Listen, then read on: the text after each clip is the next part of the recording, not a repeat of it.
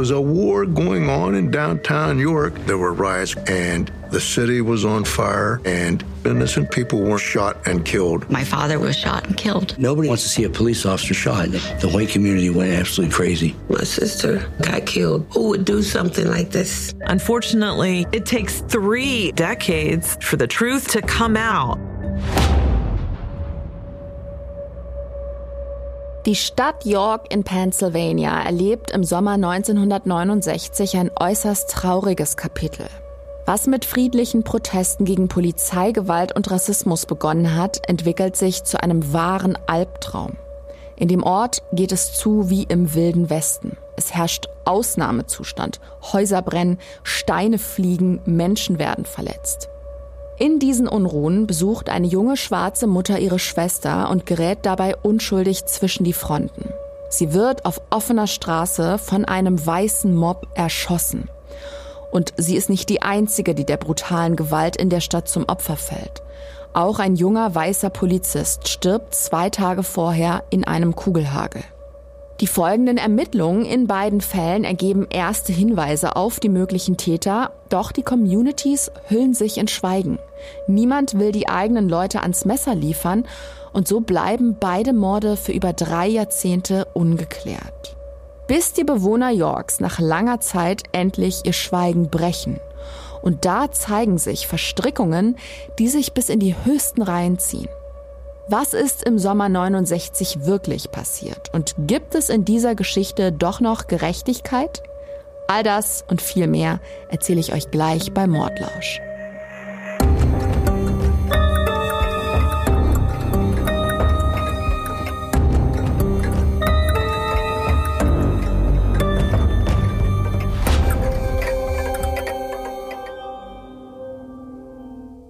Hallo meine Lieben, hier ist wieder eure Gollner.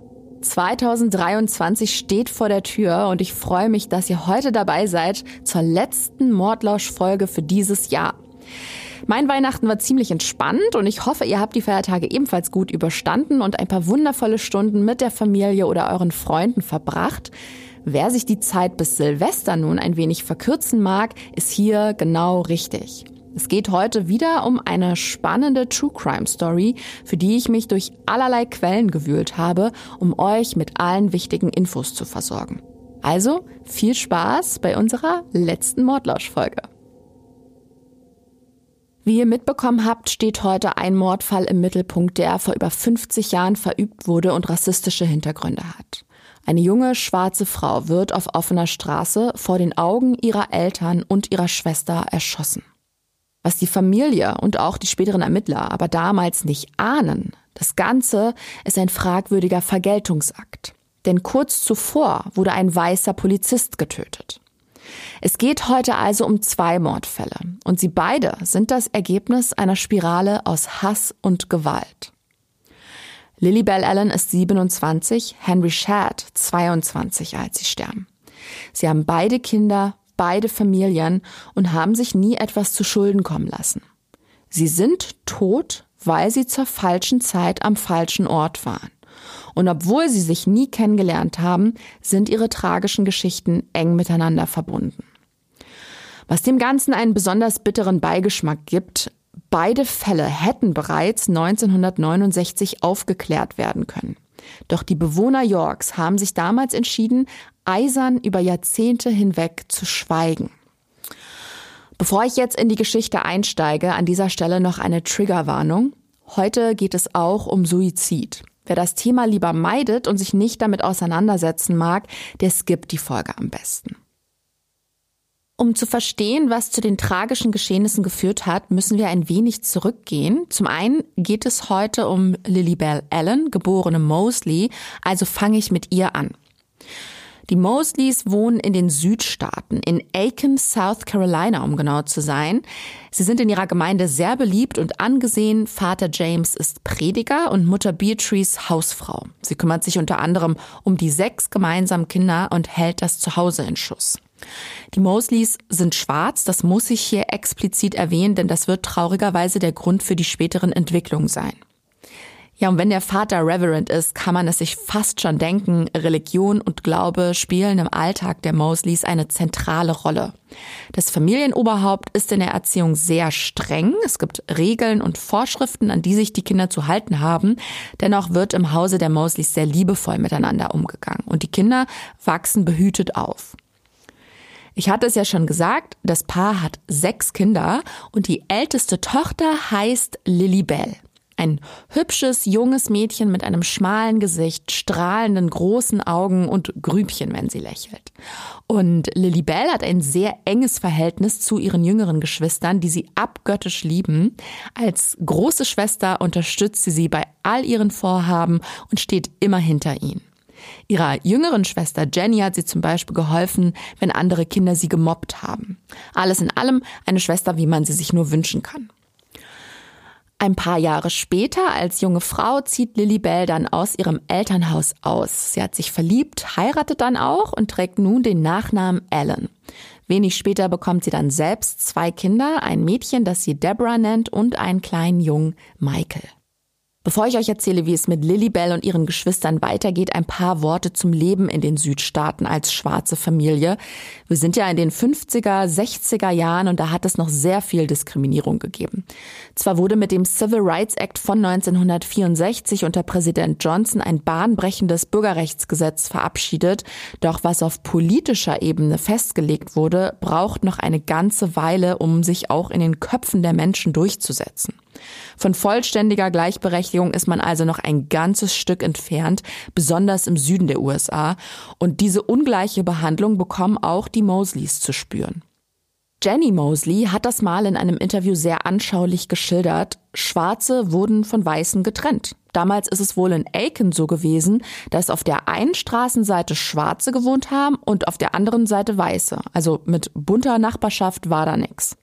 Die Familie hat wohl aber nie Ärger mit weißen Mitbürgern gehabt. Man ist sich einfach aus dem Weg gegangen. Aber trotzdem muss die Familie im Alltag immer wieder aufs neue Erfahrungen mit Rassismus machen.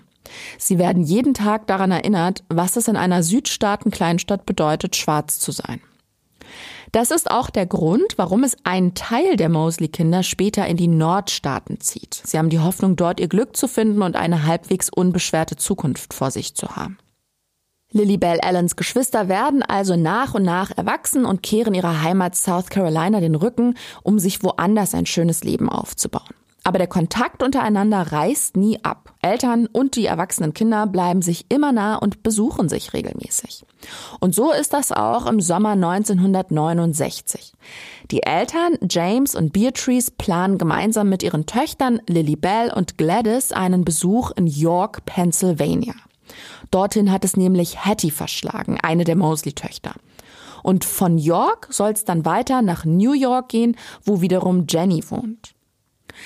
Lily Bell Allen ist mittlerweile 27 Jahre alt und nicht mehr mit ihrem Mann zusammen. Ihre beiden Kinder Deborah und Michael nimmt sie zu den anstehenden Familienbesuchen natürlich mit. Sechs Familienmitglieder brechen also zu einer langen Fahrt in den Norden auf, denn von Aiken in South Carolina nach York in Pennsylvania ist man gut zehn Stunden mit dem Auto unterwegs. Das sind etwas über 1000 Kilometer.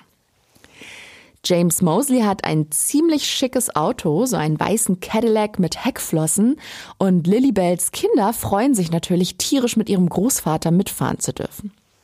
Die Fahrt nach York ist anstrengend, aber es gibt keine Probleme und der Wagen samt Vollbesetzung kommt wohlbehalten an. Die Freude über das Wiedersehen ist natürlich groß. Alle liegen sich in den Armen und sind super happy. Man sitzt zusammen und die Kinder spielen draußen, bis es dunkel wird. Und am Abend schaut sich die Familie gemeinsam die Mondlandung im Fernsehen an. Die war ja am 21. Juli 69, aber das wisst ihr bestimmt. Was den Mosleys bei ihrem ausgelassenen Beisammensein allerdings entgeht, sind die neuesten Entwicklungen in der Stadt. In York kommt es nämlich seit einigen Tagen zu heftigen Ausschreitungen auf den Straßen, die rassistisch motiviert sind. Wenn ihr euch jetzt fragt, wie kann das sein? Wir sind doch in den Nordstaaten und nicht im tiefen Süden. Manche nennen York wohl zu der Zeit auch das Alabama des Nordens. Sprich, 1969 wurden Afroamerikaner auch dort noch als Bürger zweiter Klasse angesehen und behandelt. Die Botschaft des Wandels ist da also leider noch nicht angekommen und so gibt es irgendwann auch extreme Spannungen innerhalb der Bevölkerung. Und die zeigen sich dann auch in massiven Protesten. Der Grund ist vor allem die ungerechte Behandlung von Afroamerikanern durch weiße Polizeikräfte.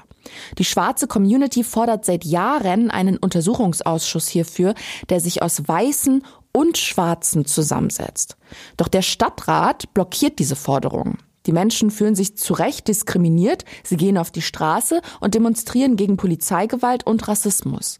Die Stimmung in der Stadt wird immer feindseliger und gleicht einem Pulverfass. Und kurz bevor die Mosleys dann in York eintreffen, passiert Folgendes. Am 17. Juli ist ein junger Schwarzer gerade auf dem Heimweg von einem Freund und muss durch ein weißes Viertel. Dort wird er auf offener Straße hinterrücks angeschossen und schwer verletzt. Ihr könnt es euch vorstellen, die Nachricht verbreitet sich natürlich in der schwarzen Community wie ein Lauffeuer und ist die Initialzündung für weitere gewalttätige Auseinandersetzungen. Aber darauf komme ich gleich nochmal zu sprechen. Wer aber von dem ganzen Tumult gar nichts mitbekommt, sind die Mosleys. Als sie am 20. Juli in York zum Familienbesuch antreten, ahnt niemand von ihnen, wie gefährlich es in der Stadt ist. Vier Tage nach dem brutalen Vorfall in der Nachbarschaft, also am 21. Juli, machen sie erstmal einen Tagesausflug. Ganz in der Nähe lässt es sich wohl gut angeln und da wollen sie hin. Die Familie fährt sehr zeitig am Morgen los und ist erst so gegen Abend wieder in York. Bei Hattie angekommen, entscheiden die Erwachsenen nochmal einkaufen zu gehen. Danach soll es dann direkt weiter nach New York zu Jenny gehen. Lily Bell möchte, dass die Kinder im Haus bleiben, nur die Eltern, ihre Schwester Hattie und deren Mann machen sich auf den Weg. Sie steigen allesamt in den weißen Cadillac, Hattie fährt, und da es schon spät ist, schlägt sie eine Abkürzung vor. Die Eltern und Schwestern wollen ja noch am selben Abend nach New York aufbrechen. Diese besagte Abkürzung führt allerdings durch eines der gefährlichsten Viertel von York. Und es dauert dann auch nicht lange, bis sie an eine Straßensperre kommen. Dort werden sie von der State Police angehalten, es wird kurz geredet, dann lässt man den weißen Cadillac aber passieren. Als die Mosleys nun in das Viertel fahren, wird ihnen ziemlich schnell mulmig ums Herz, denn alle Personen, die man so in den Straßen sieht, sind nicht nur weiß, sondern auch bewaffnet. Hattie, die am Steuer sitzt, packt plötzlich die Panik. Sie will so schnell wie möglich aus diesem Viertel raus und tritt aufs Gas aber statt zu beschleunigen, säuft der Cadillac ab und steht nun mitten auf den Bahngleisen. Und was dann passiert, darauf ist niemand von ihnen vorbereitet. Die Menschen aus dem Viertel strömen auf den Wagen zu. Hattie versucht aufgeregt, immer wieder den Wagen zu starten, schafft es aber nicht. Lily Bell steigt aus, um ihr zu helfen, damit die Familie dieses gefährliche Pflaster so schnell es geht verlassen kann. Beim Aussteigen sagt sie noch zu den anwesenden Männern, sie würden sofort aus der Nachbarschaft verschwinden und niemand solle bitte schießen. Doch das scheint niemanden von denen zu interessieren. Sie eröffnen das Feuer und schießen auf Lilybell und auf den Wagen. Beatrice Mosley schreit nach Hilfe, sie will aussteigen, um nach ihrer Tochter zu sehen, doch der Vater hält sie zurück. Beide sitzen nun geduckt im Auto und warten ab. Als die Schüsse nachlassen, hört die Familie draußen einen Mann brüllen, sie hätten eine erwischt. Außerdem können sie sowas wie Jubel vernehmen. Das nächste, woran sich Beatrice Mosley erinnern kann, ist ein Polizist, der vor dem Wagen steht. Er stellt sich als Officer Robertson vor und trifft mit drei Kollegen an den Bahngleisen ein. Merkt euch mal den Namen, auf den kommen wir später nochmal zu sprechen. Aber es ist zu spät. Lily Bell Allen ist in dem Kugelhagel umgekommen, während ihre Schwester und ihre Eltern im Auto saßen und nichts dagegen tun konnten. Eine absolut grauenhafte Vorstellung. Die Polizei ruft dann unverzüglich einen Rettungswagen und sorgt auch dafür, dass sich der aufgebrachte Mob zerstreut. Danach werden Officer Charlie Robertson und seine drei Kollegen allerdings unverzüglich abgezogen. Sie müssen zu einem anderen Einsatzort. Die ganze Stadt ist in Aufruhr und an vielen Ecken gibt es Ausschreitungen. Dann wird die Leiche von Lilybell Allen abtransportiert. Vater und Mutter Mosley fahren mit Hattie wie in Trance zurück zum Haus. Dort warten die völlig ahnungslosen Kinder von Lilybell und deren Tante Gladys bereits auf sie. Michael und Deborah wundern sich auch, warum ihre Mutter nicht dabei ist. Niemand spricht ein Wort. Erst als die beiden Kinder aus dem Fenster sehen, entdecken sie den schwer ledierten weißen Cadillac des Großvaters. Vater und Mutter Mosley weinen und stehen völlig neben sich. Ihrer Tochter Hattie geht's nicht anders. Gladys, die ja bei den Kindern geblieben ist, kann sich noch sehr gut an diesen Moment erinnern. I asked my mother, what is that in your hair? And she said, that's glass. And she said, Lily Bell got shot and killed. That was, that was very painful. It was hurtful and it was an anger moment. Gladys fragt damals ihre Mutter, was sie denn da in den Haaren hätte. Die Mutter antwortet, das sei Glas. Und dann erzählt sie, was gerade da draußen passiert ist, dass Lily Bell Allen erschossen wurde. Gladys ist über den Tod ihrer Schwester fassungslos und sehr bestürzt, aber auch unheimlich wütend, dass es überhaupt so weit gekommen ist. Für Lily Bells Kinder ist die Nachricht natürlich ein absoluter Schock. Die Leiche ihrer Mutter befindet sich mittlerweile im Krankenhaus. Sie wollen hinfahren, um sich von ihrer Mutter zu verabschieden. Bis zum Begräbnis zu warten, fühlt sich vor allem für Deborah nicht richtig an und kommt nicht in Frage. Das hatte ich noch gar nicht erwähnt. Lilibels Tochter ist zu dem Zeitpunkt elf Jahre alt, deren kleiner Bruder Michael sechs. Die Familie fährt dann auch sofort ins Krankenhaus, doch dort will niemand sie zu der Leiche lassen. Sie würde angeblich bereits vorbereitet für die Überführung nach South Carolina. Und es kommt noch schlimmer. Die Polizisten werfen der Familie vor, sie hätte gegen die Ausgangssperre verstoßen. Sie alle hätten gar nicht in dem Viertel unterwegs sein dürfen und wären selbst schuld am Tod des Opfers. Das Ding ist aber, die Familie hat von dieser besagten Ausgangssperre überhaupt nichts gewusst. Auch von den Ausschreitungen in den Straßen haben sie nichts mitbekommen. Lily Bell, ihre zwei Kinder, die Eltern und Gladys waren eigentlich nur zu Besuch in York und nun wird ihnen unterstellt, sie hätten gegen das Gesetz verstoßen. Der Polizeibeamte droht ihnen, sie sollen nun unverzüglich wieder abreisen und wenn sie ihre Verwandten in York nicht in Gefahr bringen wollen, die Sache auf sich beruhen lassen. Die Mosleys sind völlig verängstigt und befolgen die Anweisung. Die Eltern und Gladys fahren mit Lily Bells Kindern Deborah und Michael zurück in den Süden in ihre Heimatstadt Aiken. Und wie diese Rückfahrt sich angefühlt hat, das kann uns Deborah berichten. From York to Aiken, the trip was silent. You came this way and you had your mom and now you're going back, you don't have your mom. I had felt this intense longing to reach for somebody who's not there. But I cried so much there was nothing else to cry about. It was absolutely horrible.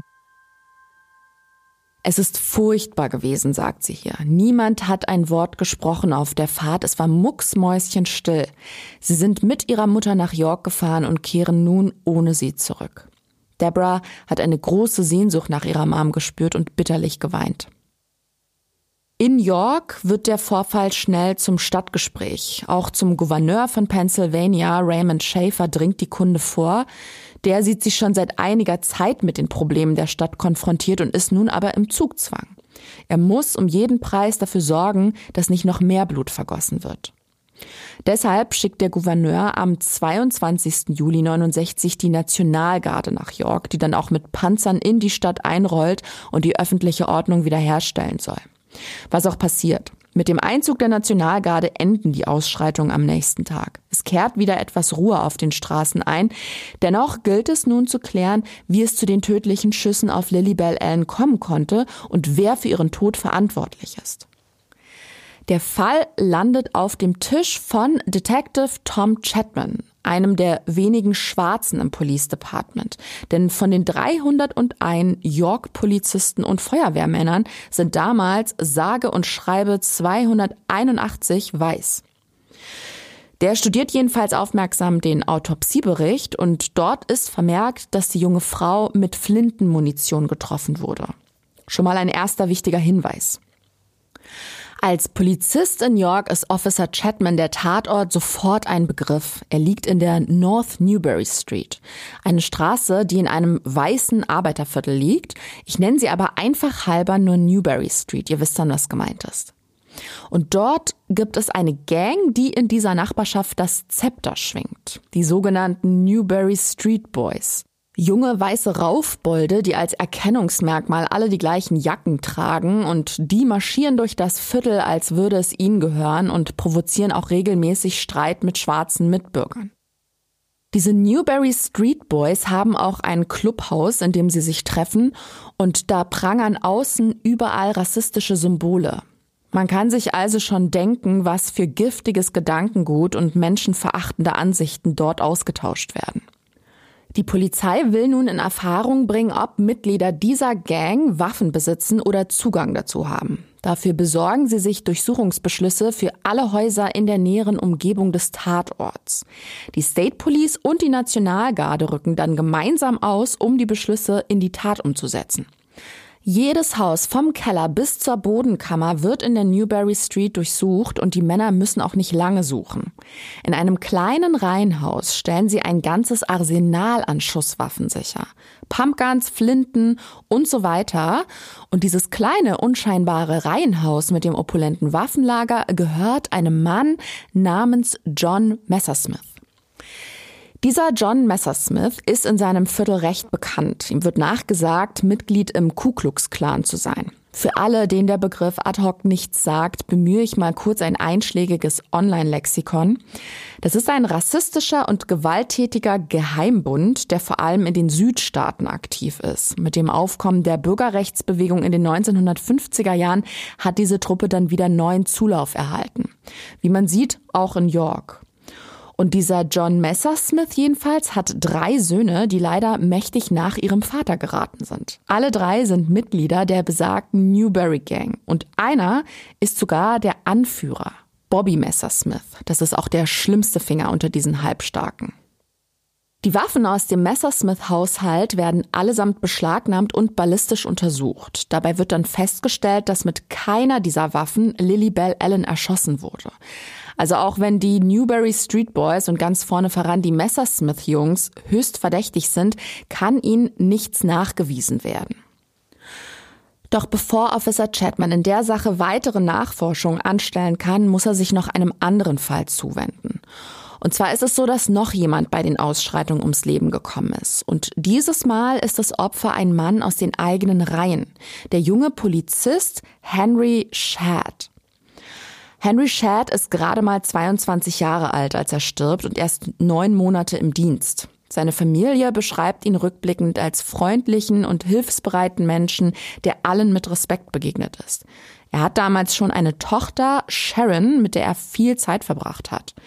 Shad ist 1,90 groß gewesen, kräftig und hat blonde Haare, damit ihr ihn euch besser vorstellen könnt. Dass der Mann ums Leben gekommen ist, hat mit dem Vorfall zu tun, den ich vorhin schon angerissen habe.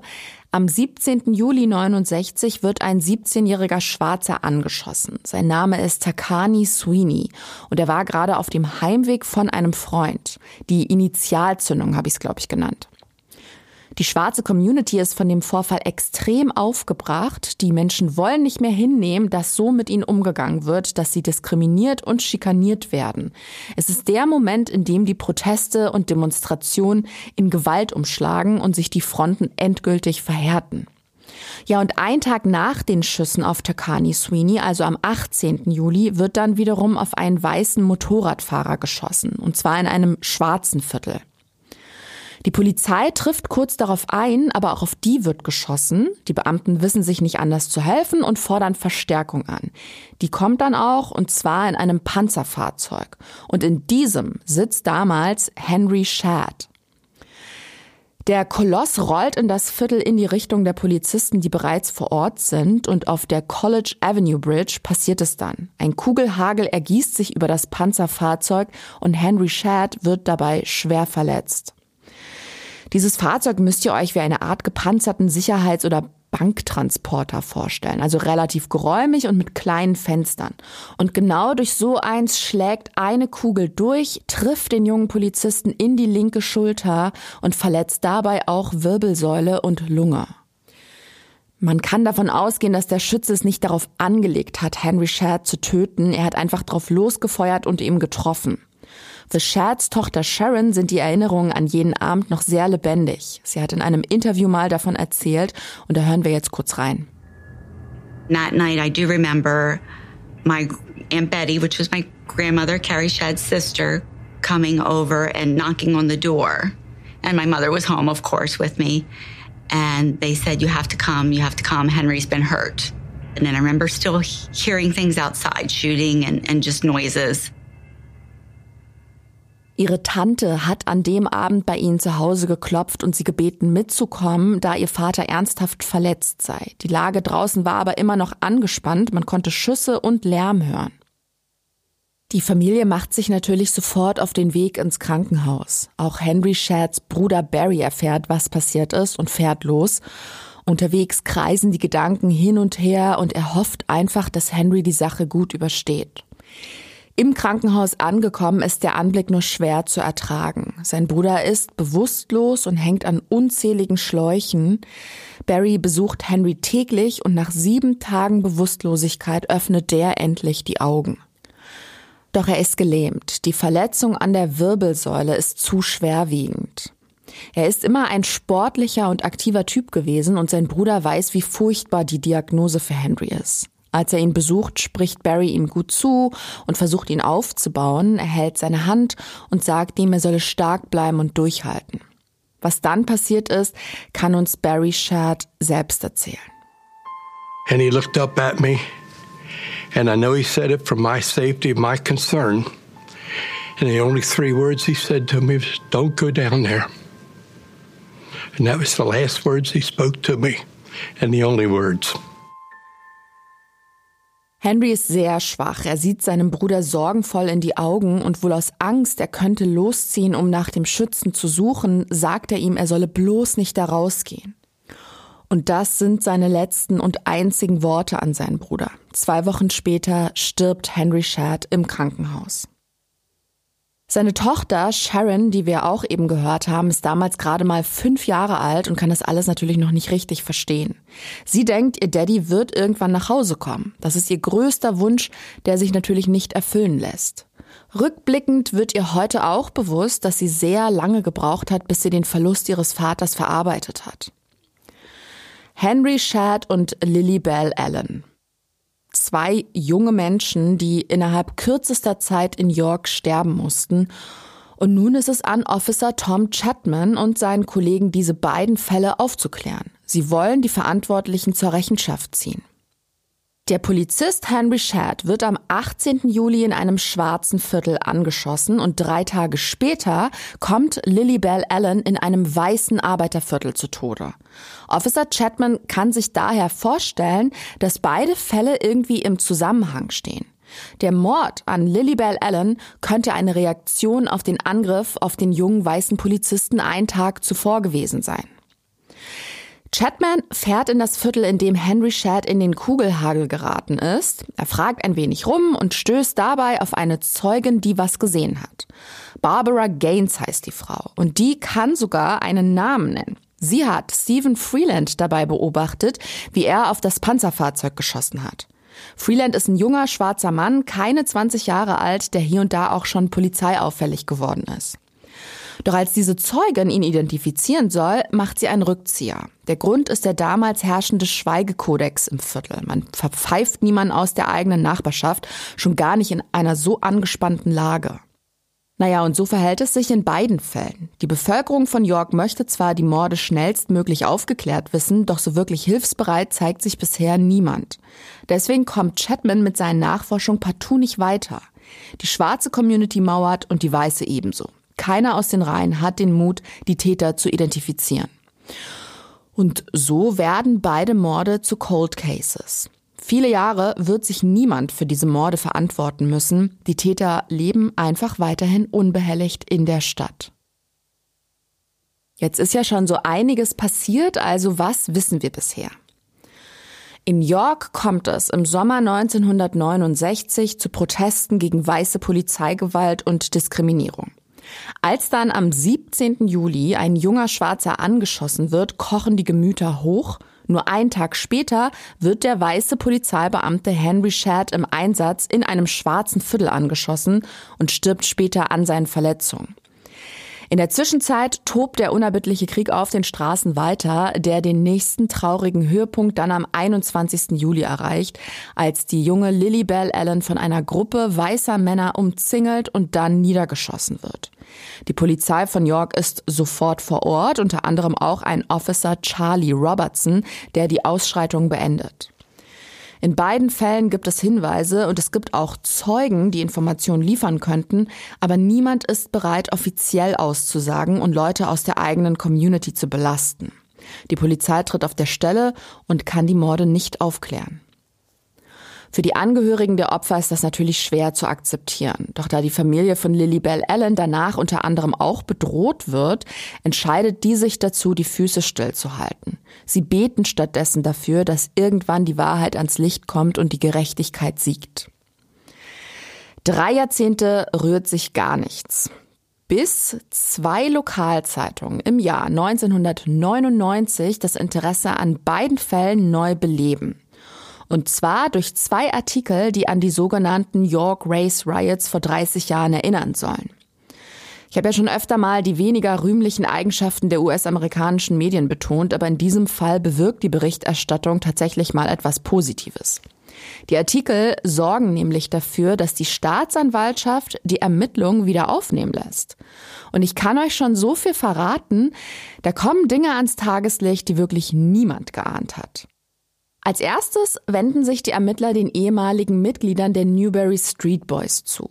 Beim Vater des Anführers hat man damals ja dieses riesige Arsenal an Waffen gefunden und an den Bahngleisen hat sich damals eine ziemlich große Gruppe an Menschen eingefunden, darunter eben auch viele Mitglieder der besagten Gang.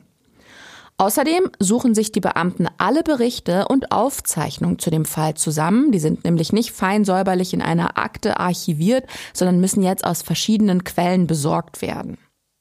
Dass nun nach so vielen Jahren wieder ermittelt wird, freut natürlich die Angehörigen der Opfer. Sie schöpfen neue Hoffnung. Die Aufklärung kann Lilibel Allen und Henry Sherd natürlich nicht zurückbringen, aber die Familien würden dann vielleicht nach so langer Zeit etwas Ruhe finden. Unter den Bewohnern York sind die neuen Ermittlungen Gesprächsthema Nummer eins. Überall wird darüber geredet, dass die Polizei da wieder dran ist.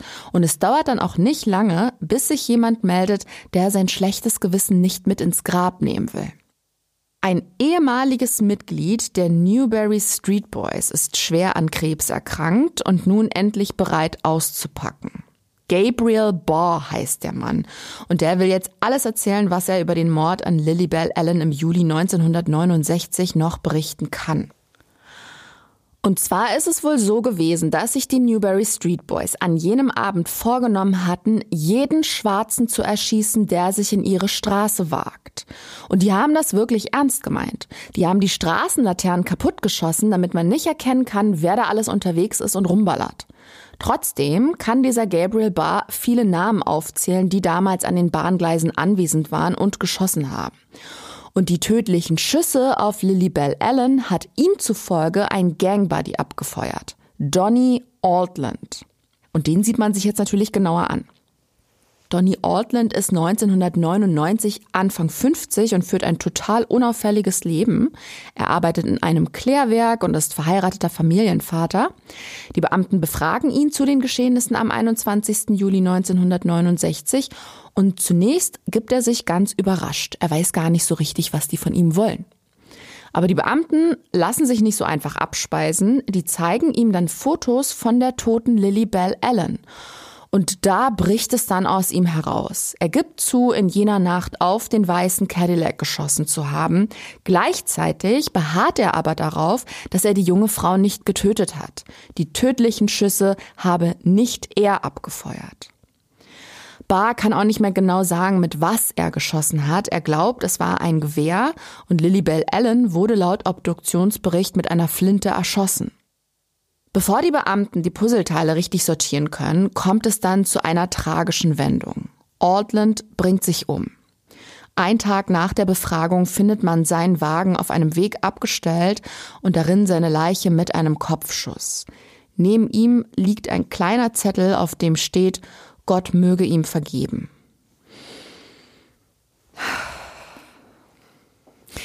Ja, damit scheint die letzte Chance, den Mord an Lily Bell Allen aufzuklären, verloren. Vielleicht nicht ganz, denn Donny Ortland hat Tonträger für die Polizei hinterlassen. Kassetten mit seinem Geständnis. Und diese Bänder sind tatsächlich unbezahlbar, denn die ehemaligen Gangmitglieder wissen zwar von deren Existenz, aber sie wissen nicht, welche Information Donny Ortland da drauf gesprochen hat. Und dieses Ass im Ärmel spielt die Polizei gnadenlos aus. Alle noch lebenden früheren Mitglieder der Newberry Street Boys werden nacheinander befragt. Das Wissen um diese Tapes scheint die Erinnerungen der früheren Raufbolde enorm aufzufrischen, denn plötzlich können viele von ihnen doch sehr genau berichten, was am 21. Juli 69 auf den Bahngleisen passiert ist. Und so erhalten die Ermittler bei jeder Befragung neue Informationen, die sie wiederum gegen jemand anderes nutzen können. Und da alle Ex-Mitglieder einer Mordanklage entgehen wollen, schieben sie sich gegenseitig die Schuld in die Schuhe. Also von Ehrenkodex ist da nicht mehr viel zu spüren.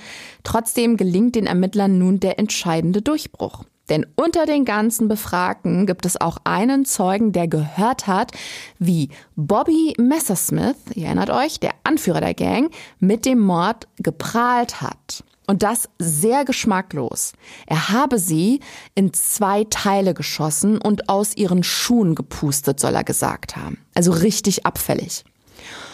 Und die Polizei glaubt diesem Zeugen, denn Lilybell Allen hatte tatsächlich einen Schuh verloren, den Messersmith als Trophäe sogar eingesteckt haben soll. Bobby Messersmith ist nun offiziell ein Hauptverdächtiger und es werden deshalb auch weitere Nachforschungen angestellt und dabei kommt, wenig überraschend, Folgendes ans Licht. Der Mann war damals wie sein Vater ein bekennender Rassist. Das Leben eines schwarzen Menschen hatte für ihn keinen Wert. Der hat sich wohl damals auch auf so White Power Treffen rumgetrieben. Und jetzt kommt ein sehr brisantes Detail. Einen Tag vor Lily Bell Allens Ermordung war er ebenfalls auf so einer Versammlung unterwegs, um sich mit Gleichgesinnten auszutauschen. Wer da aber auch anwesend ist, sind Yorker Polizisten. Und zwar nicht um die Veranstaltung aufzulösen, sondern als Gäste.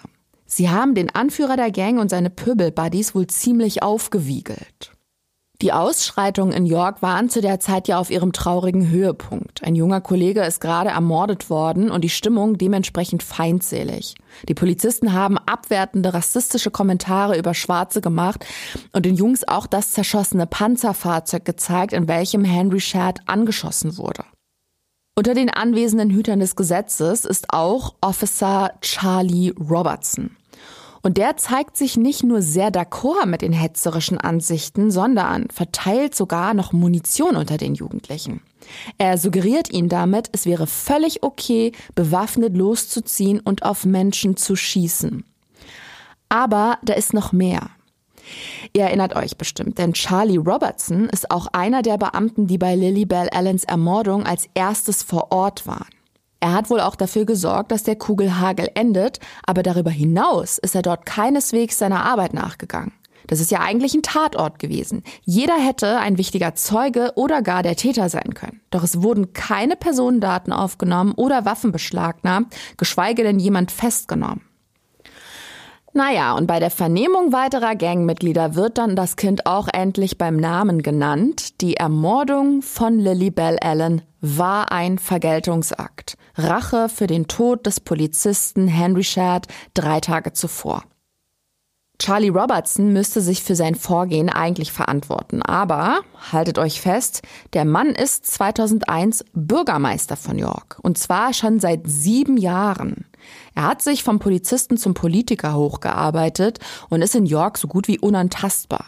Die Staatsanwaltschaft fürchtet deshalb auch, dass die Geschworenen ihn für vertrauenswürdiger halten als ehemalige Gangmitglieder. Aber diese Sorge ist unbegründet, denn es gibt einen früheren Kollegen von Robertson, der bereit ist, gegen ihn auszusagen. Dennis McMaster hat 1969 als Polizist in York gearbeitet und der kann bestätigen, dass Charlie Robertson Munition für Waffen auf dieser Versammlung unter den Jugendlichen verteilt hat. Das reicht der Staatsanwaltschaft, um Robertson anzuklagen und der ist gar nicht begeistert, denn er ist gerade mitten im Wahlkampf und kandidiert erneut für das Amt des Bürgermeisters. Die Anklageschrift wird ihm dann auch prompt ins Rathaus geschickt. Er muss sich wegen Mordes verantworten. Natürlich gibt er dazu auch eine öffentliche Stellungnahme ab und in die hören wir jetzt mal kurz rein. I read the affidavit and I'm innocent of all written things in that affidavit. Er sagt hier, er habe die Anklage gelesen und keiner der Vorwürfe gegen ihn entspricht der Wahrheit. Tja, wer vermutet hat, der Mann würde für seine Taten Verantwortung übernehmen, Fehlanzeige, er gibt sich unschuldig und schiebt an anderer Stelle noch nach. Keiner könne sich heute ausmalen, was vor 32 Jahren in York los gewesen sei. Also von Reue keine Spur. Nachdem eine Grand Jury einberufen wurde und entschieden hat, werden für den Mord an Lily Bell Allen elf Männer angeklagt, darunter wie gesagt der amtierende Bürgermeister Charlie Robertson wegen Mordes und Mordes mit bedingtem Vorsatz und auch Bobby Messersmith ebenfalls wegen Mordes mit bedingtem Vorsatz. Der Prozess um den Mord von Lily Bell Allen wird mit großer Spannung erwartet und beginnt am 26. September 2002. Jetzt ist es an Staatsanwalt Thomas Kelly, dem Gerichtssaal anschaulich zu machen, was sich an jenem Abend in der Newberry Street zugetragen hat. Im Sommer 1969 herrschte eine hochexplosive Stimmung auf den Straßen. Die Leute haben Schusswaffen bei sich und keine Scheu, sie auch einzusetzen. Die Anwohner der Newberry Street berichten, mehrmals die Polizei alarmiert zu haben, damit die eingreift und sich die Situation beruhigt. Doch es taucht nie jemand auf. Was es dafür gibt, ist eine Polizeistraßensperre am Anfang des Viertels. Das habe ich eingangs erzählt. Der Beamte, der an jenem Abend zugegen war, sagt Folgendes aus. Seine Aufgabe war es, Leute davon abzuhalten, in dieses gefährliche Viertel zu fahren. Und er bezeichnet es heute als den größten Fehler seines Lebens, dass er den weißen Cadillac habe weiterfahren lassen. Der Anwalt von Charlie Robertson bringt im Prozess etwas Interessantes ins Spiel, nämlich den Obduktionsbericht von Lily Bell Allen.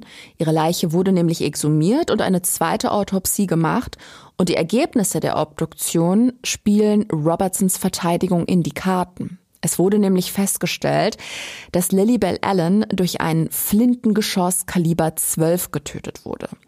Die Munition, die Robertson damals bei dieser White Power Versammlung 69 an die Jungs ausgehändigt hat, war aber eine ganz andere. Wen diese Tatsache allerdings in die Bredouille bringt, ist der frühere Gangchef Bobby Messersmith.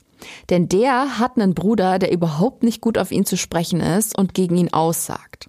Als die Familie auf den Gleisen zum Stehen kam, habe Bobby Messersmith irgendwas Lautes geschrien und dann das Feuer auf den Cadillac eröffnet.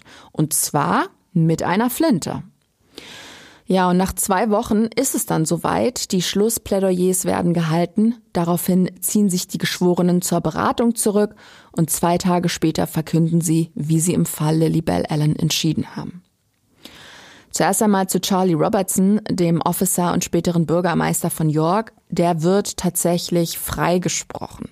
Und das Urteil wird nicht nur von der Öffentlichkeit skeptisch bewertet, vor allem Lily Bell Allens Angehörige sind außer sich. I was angry. I was crying. We just want justice. And it's almost like a slap in the face. Das ist ihre Tochter Deborah, die wir da gerade gehört haben. Sie sagt, dass die Entscheidung der Geschworenen ein Schlag ins Gesicht ist und sie dieses Urteil traurig und wütend macht. Die Familie will Gerechtigkeit. Wieso kommt der Mann ohne Strafe davon? Der Grund dafür ist folgender. Robertsons Anwalt hat anscheinend glaubhaft dargelegt, dass es an Beweisen fehlt. Es ist nicht nachvollziehbar, ob die Munition, mit der Allen später erschossen wird, von seinem Mandanten verteilt wurde. Und er war auch nicht vor Ort, als der Mob sich auf den Cadillac gestürzt hat. Er kam ja erst später dazu. Auch wenn er aus dem Schneider ist, eine Sache hat Robertson nicht abwenden können. Er hat im Prozess eingeräumt, 1969 ein Rassist gewesen zu sein, der verachtende Dinge gedacht und geäußert hat. Aber er hat eben nicht abgedrückt. Robertson hält mit seiner Freude über dieses Urteil auch nicht hinterm Berg. Direkt nach der Verkündung wird er von Journalisten gefragt, ob er sich erleichtert fühle und was er morgen als erstes machen wird. Und da antwortet er doch, ihm gehe es super und er geht morgen erstmal Golf spielen. Ohne Worte. Auch Bobby Messersmiths Urteil wird verkündet und der kommt nicht mit einem Freispruch davon. Er wird zu neun bis neunzehn Jahren Haft verurteilt. Das bedeutet, er muss mindestens neun Jahre absitzen, bevor er Bewährung beantragen kann, aber bleibt auf jeden Fall nicht länger als 19 Jahre im Gefängnis. Was ich an dieser Stelle noch erwähnen sollte, Bobby Messersmith ist auch für den Angriff auf den jungen schwarzen Takani Sweeney am 17. Juli verantwortlich, der ja als Auslöser der damaligen Ausschreitung betrachtet wird. Dafür wurde er 1969 schon zu drei Jahren Gefängnis verurteilt. Falls ihr euch fragt, was mit den restlichen neun Angeklagten ist, die haben sich des Totschlags oder weniger schwerwiegender Vergehen für schuldig bekannt und dafür ebenfalls Strafen erhalten. Und jetzt zum zweiten Mordfall, denn der Fall Henry Shad wurde ja ebenfalls neu aufgerollt. Auch hier hat man erneut Befragungen durchgeführt und es erklären sich nun nach über 30 Jahren einige Personen bereit, vor Gericht zu sprechen. Darunter ist auch die erste Zeugin Barbara Gaines, die 1969 noch nicht aussagen wollte. Sie hatte ja damals einen Namen genannt. Stephen Freeland habe auf das Panzerfahrzeug geschossen und Henry Shad schwer verletzt. Andere Zeugen erzählen genau dasselbe, doch sie erwähnen noch einen weiteren Schützen, der auf das Gefährt mit seiner Waffe gezielt habe. Ein gewisser Leon Wright. Er ist damals wie Freeland noch keine 20 Jahre alt und bereits bei der Polizei auffällig geworden. Freeland und Wright haben also beide auf das Panzerfahrzeug gezielt. Freeland mit einer Pistole und Wright mit einem Militärgewehr. Und ein Schuss aus diesem Gewehr hat dann das Fenster durchschlagen und Henry Shad verwundet. Beiden Männern wird nun ebenfalls wegen Mordes und Mordes mit bedingtem Vorsatz der Prozess gemacht. Und zwar am 5. März 2003. Die erste Zeugin Barbara Gaines sagt unter Eid aus, sie habe gesehen, wie Freeland auf das Panzerfahrzeug geschossen hat, in dem Officer Shad saß. Und Leon Wright, der zweite Angeklagte, der wird von einer Ex-Freundin belastet. Sie berichtet, Wright habe ihr mal gestanden, was er getan hat. Auch hier dauert der Prozess keine zwei Wochen. Beide Männer werden von den Geschworenen zwar nicht wegen Mordes, aber wegen Mordes mit bedingtem Vorsatz verurteilt. Und das bedeutet für Leon Wright viereinhalb Jahre Haft. Stephen Freeland dagegen bekommt neun bis neunzehn Jahre. Also so viel wie Bobby Messersmith im Fall von Lily Bell Allen.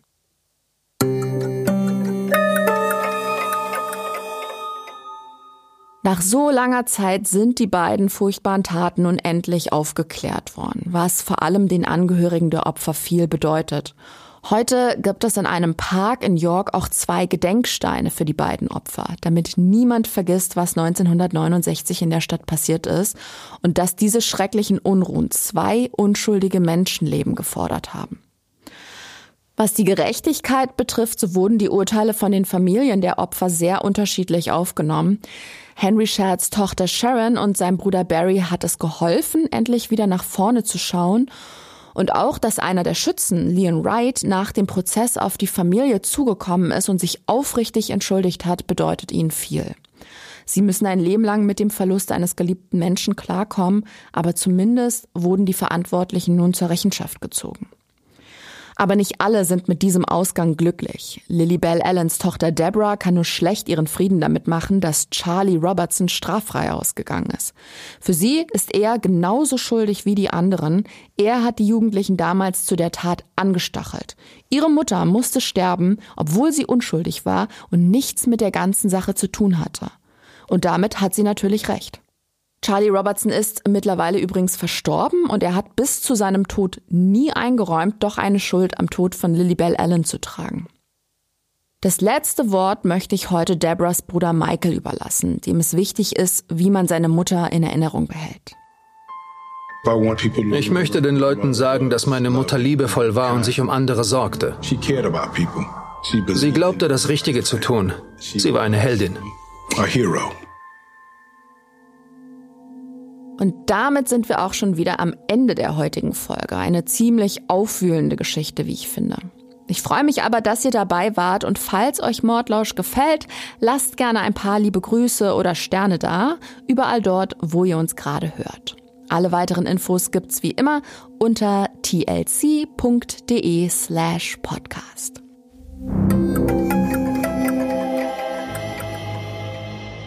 Bevor ich euch ins neue Jahr verabschiede, nur kurz zu dem, was euch nächste Woche erwartet. Ich hatte ja in unserer Jubiläumsfolge 37 über Jeffrey Epstein angekündigt, dass es da nochmal einen Nachschlag gibt. Und jetzt ist es soweit. Während der Aufarbeitung des Missbrauchsskandals um Epstein ist der britische Royal Prinz Andrew ins Visier der Öffentlichkeit und der Ermittler geraten. Vor allem, weil eine junge Frau schwere Vorwürfe gegen ihn erhoben hat. Ihr wisst sicher noch, worum es geht. Um seinen Namen wieder reinzuwaschen, gibt der Duke of York 2019 ein Interview. Doch die Flucht nach vorn geht mächtig nach hinten los, der tut sich nämlich damit gar keinen Gefallen. Das Interview wird von den Medien geradezu zerpflückt. Aber auch Expertinnen und Experten aus der Kriminalforschung und Psychologie haben sich das Gespräch angesehen und sich an eine Analyse gewagt. Was ihrer Meinung nach dafür spricht, dass der Mann unglaubwürdig ist und was Prince Andrew überhaupt zu seiner Verteidigung vorbringt, das erzähle ich euch in der nächsten Mordlauschfolge. Bis dahin, kommt gut ins neue Jahr.